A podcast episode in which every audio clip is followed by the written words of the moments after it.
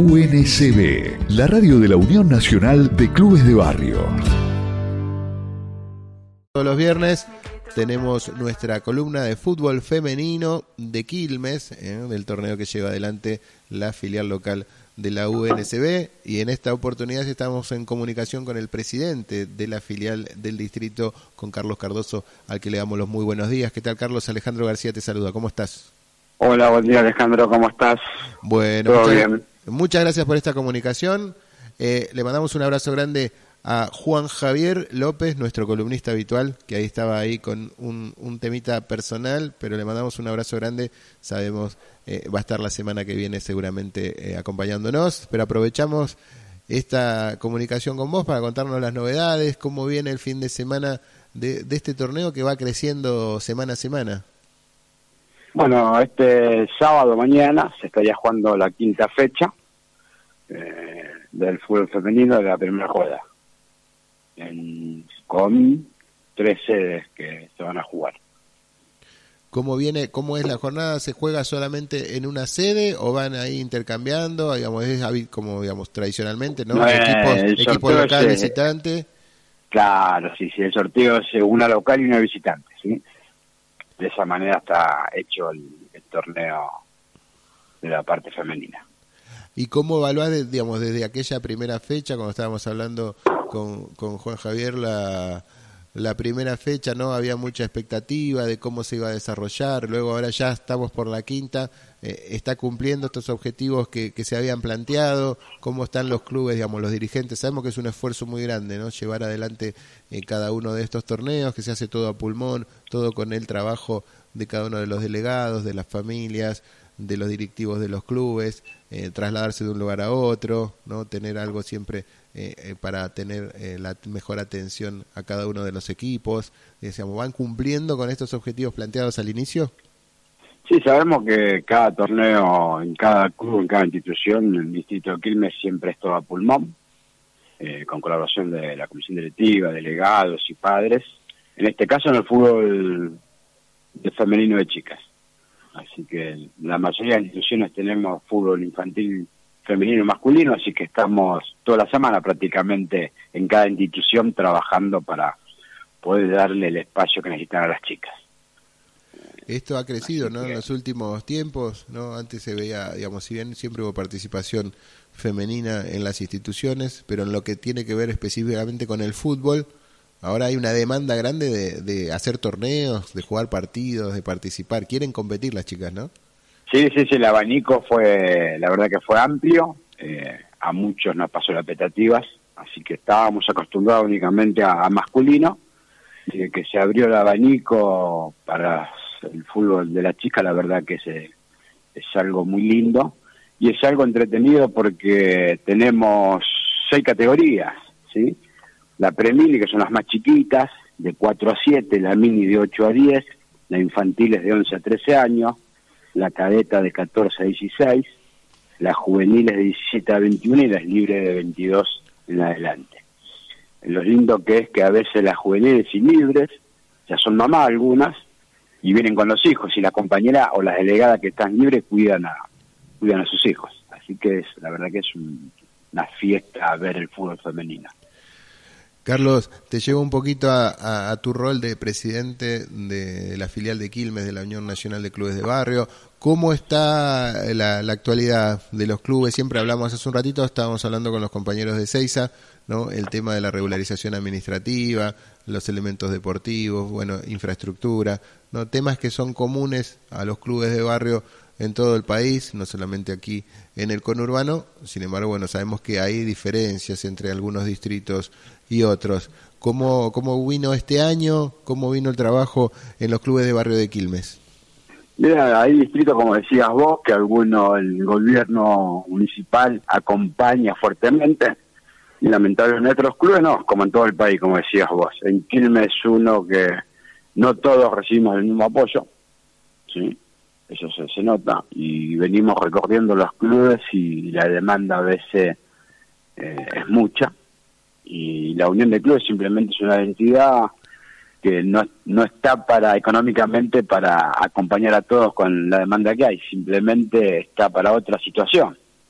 en el tema de papeles, regulación, tenemos la mano de obra que en muchos clubes estamos trabajando, en el distrito de Solano, de Quilmes, el tema con la lucha continúa, con el colo a cargo de la, de la cooperativa, que es una ayuda muy grande en la mano de obra, donde el club en caso se tiene que hacer cargo de lo que es los materiales.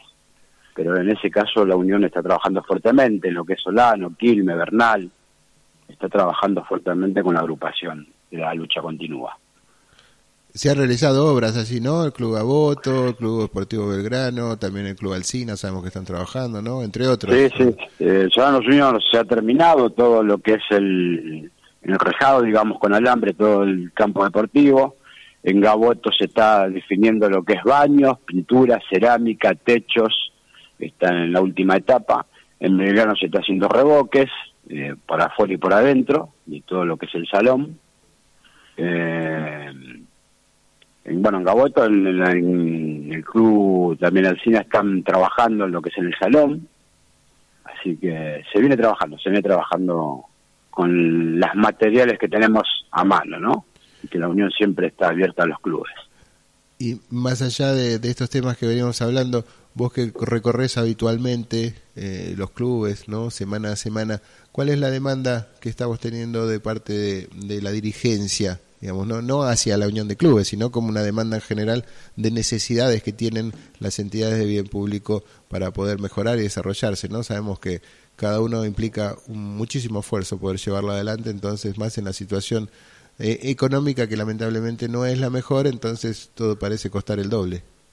Sí, la demanda es más que nada de qué forma vamos a ayudar a realizar los papeles de las entidades, que de esa forma uno puede ingresar al programa nacional, lo que sobra en clubes, y si no estamos lamentablemente regularizado no podemos ingresar eh, en ese circuito que el gobierno está dando una mano, nacional dando una mano muy grande a los clubes que estamos en condiciones, ¿no? Hablando siempre. Ayuda en el tema de libros contables, de cómo es la asamblea, de, de socios, de comisión directiva, cómo se debe elevar, y es lo que hoy en toda la Argentina, que la mayoría de los clubes no estamos realizados en los papeles. Es la lucha que se viene haciendo la Unión Nacional hace rato, para ver de, qué solución el gobierno a cargo de turno nos puede sacar de este gran eh, trabajo de años que viene debiendo el gobierno que esté en el momento, ¿no? Es lo más complicado que tenemos los clubes sin eso no podemos tener ningún subsidio, ni de agua, ni de luz, ni de gas, ni entrar en los subsidios municipales y nacionales.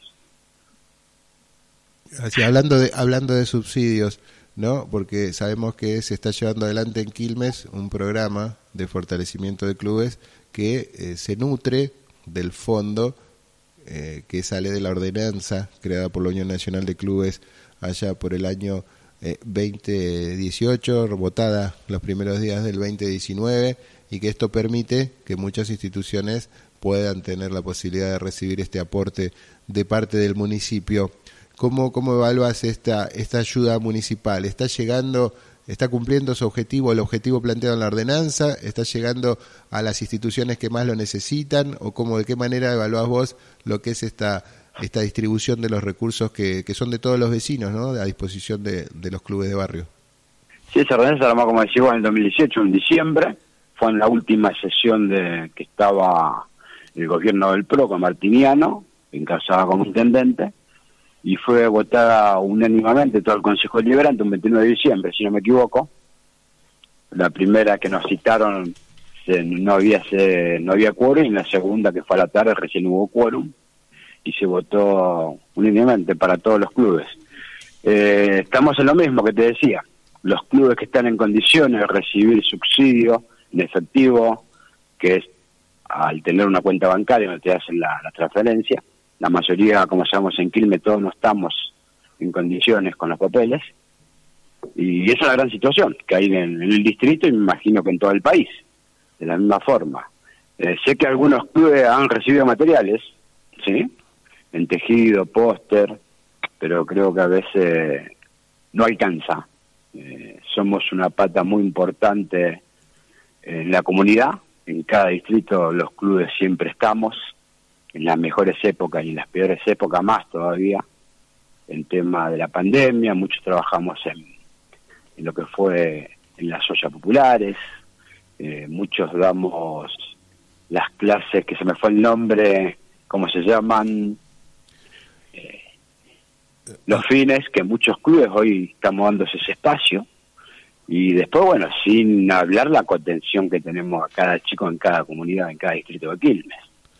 Eh, al club que yo pertenezco, que soy miembro de la comisión directiva, tenemos alrededor de 300 chicos, chicos y chicas, ¿no? Así que el trabajo es día a día, de todas las semanas, con mucho esfuerzo, mucho amor y mucho sacrificio.